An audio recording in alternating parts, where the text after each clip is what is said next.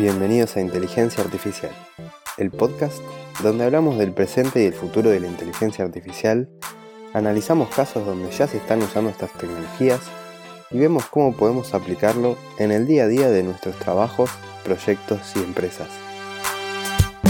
Yo soy Pocho Costa, ingeniero en sistemas, programador y amante de la tecnología, y me podés encontrar en pochocosta.com donde ahí también vas a encontrar las notas del programa y otros medios para ponerte en contacto conmigo. Empezamos. Hoy vamos a tocar un tema un poco más filosófico si se quiere, eh, y es que resulta que estuve leyendo un artículo muy extenso en el sitio Skynet Today, donde se analizaba el tema de la pérdida de empleos por la inteligencia artificial y se citaban y comparaban varios estudios e investigaciones importantes sobre el tema y me dieron muchas ganas de compartirlo acá en el podcast eh, ya que veo que muchas veces creo que se difunden opiniones muy sesgadas en los grandes medios eh, con titulares extremistas y alarmantes, porque en realidad es lo que los medios quieren, noticias que vendan, es algo que no solo es usado en los noticieros o en los diarios, sino que también se vio mucho en el cine de ciencia ficción, donde se, hacen películas que los robots se rebelan contra los humanos y esas cosas. Así que bueno, es un negocio que ya está probado. Actualmente lo que pasa es que está habiendo grandes avances que llaman la atención de la gente en general, como por ejemplo lo que hablábamos la semana pasada, de una inteligencia artificial que le gana a profesionales jugando videojuegos, eh, o los coches que se conducen solos. Esas noticias pueden hacer pensar que en cualquier momento van a empezar a aparecer sistemas o robots que reemplacen a los trabajadores y que se va a venir una ola de desempleos, que va a ser todo malo para la sociedad y se arma una bola de nieve que termina más o menos con un apocalipsis. Bueno, ahora pongámonos en contexto de lo que existe hoy y de lo que podemos llegar a tener en un futuro próximo. Lo que hoy tenemos son algoritmos que pueden aprender a hacer una tarea muy específica. Esto se conoce como inteligencia artificial débil. Y no hay, ni se cree que pueda haber en un futuro próximo, una superinteligencia que pueda llegar a hacer muchas tareas diferentes. Eso es lo que se conoce como con el término de machine learning a nivel humano. Pero así todo, estas inteligencias artificiales débiles que hoy tenemos van a tener impacto en los empleos y en las economías. De hecho, hoy ya lo están teniendo. Es que estamos ante lo que dicen es la cuarta revolución industrial. La primera fue la máquina a vapor y los trenes, la segunda la energía eléctrica, la producción en masa y la línea de montaje, la tercera con la electrónica y las computadoras, y bueno, la cuarta serían la inteligencia artificial, Big Data, otras cosas que se están, están por venir, digamos. Y bueno, lo que hicieron en este artículo es eh, analizar un montón de estudios recientes sobre el tema y argumentan por qué creen que el impacto de la inteligencia artificial en el, en el futuro cercano no va a ser mayor que el impacto que tuvieron las revoluciones anteriores y cómo probablemente la cantidad de trabajos nuevos que se creen va a ser más que los trabajos que dejen de existir. Por ejemplo, uno de los datos que muestra es que el cambio que hubo en Estados Unidos en la configuración de los trabajos desde 1900 hasta la actualidad, y la verdad es que si bien uno más o menos imagina, distinto es ver los números reales. ¿A qué me refiero? En 1900 el 40% de las personas en Estados Unidos trabajaban en la agricultura. En 50 años el cambio fue impresionante y para 1950 la agricultura generaba el 10% de los empleos, contra el 40% de 1900. Y en la actualidad solo el 2% trabaja en la agricultura. Y según dicen, hubo países donde este cambio fue aún mayor. Ahora bien, que haya tanta gente menos trabajando en agricultura quiere decir que las tecnologías que se adoptaron hicieron aumentar muchísimo la productividad y lo que pasó es que se fue produciendo un pasaje de trabajadores desde la agricultura al sector de la manufactura y la industria. Y si bien debe haber sido durísimo para esas personas esa transición, ese tipo de cambio es inevitable eh, y de hecho una de las principales características del ser humano es la capacidad de adaptación al cambio. Para que le vean, eh, les dejo un gráfico en las notas donde se ve cómo fue cambiando en el tiempo la configuración de los trabajos en Estados Unidos y ahí se puede ver bien cómo va disminuyendo la agricultura y aumenta la manufactura. Y también es impresionante ver cómo en el tiempo fueron creciendo la actividad comercial, la educación, salud, servicios profesionales, servicios financieros.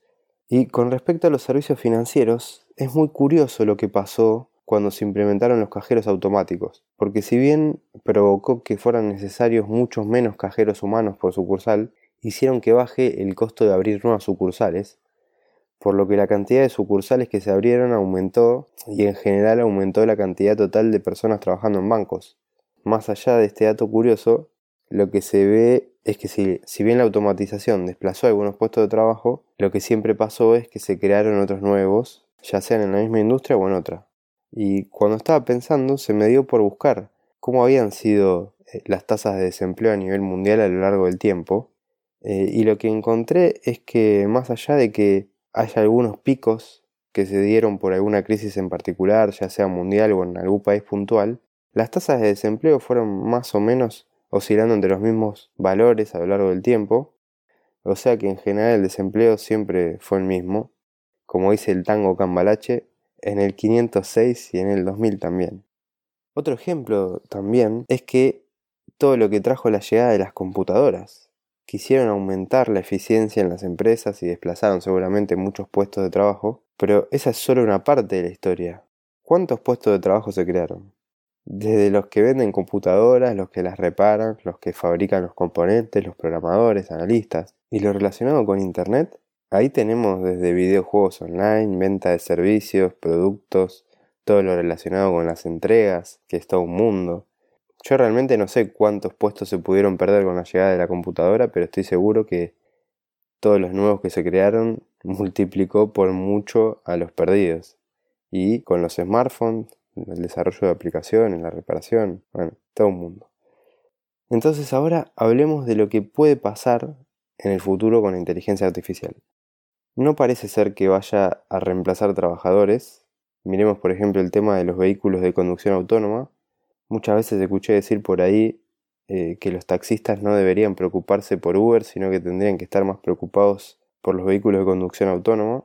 Eh, lo mismo con los camioneros. Pero sin embargo, los CEOs de Uber y de Waymo, que es la compañía de vehículos autónomos de Google, dijeron que el problema de los vehículos autónomos es que hay muchas situaciones que no pueden manejar sin intervención de un humano. Y es lógico. Yo intento imaginar un vehículo autónomo en la ciudad de Buenos Aires, donde, que es donde vivo, y sería muy difícil entrenar a un coche para que maneje todos los imprevistos que hay acá, eh, entre el tránsito las manifestaciones, cortes de calle, gente cruzándose por el medio. Realmente me parece difícil, o al menos, por lo menos en esta ciudad, tendrían que cambiar muchas cosas antes para que eso pase.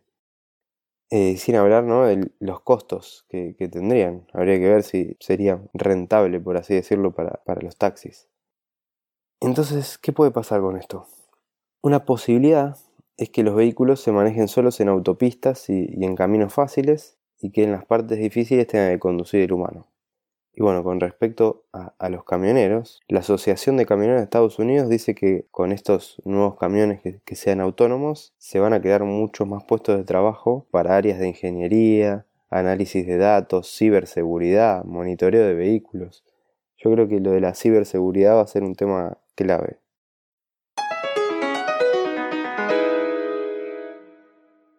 Como este, se analizaron varios otros casos en los que se ve cómo una inteligencia artificial puede ayudar a resolver tareas, pero no reemplaza a un trabajador.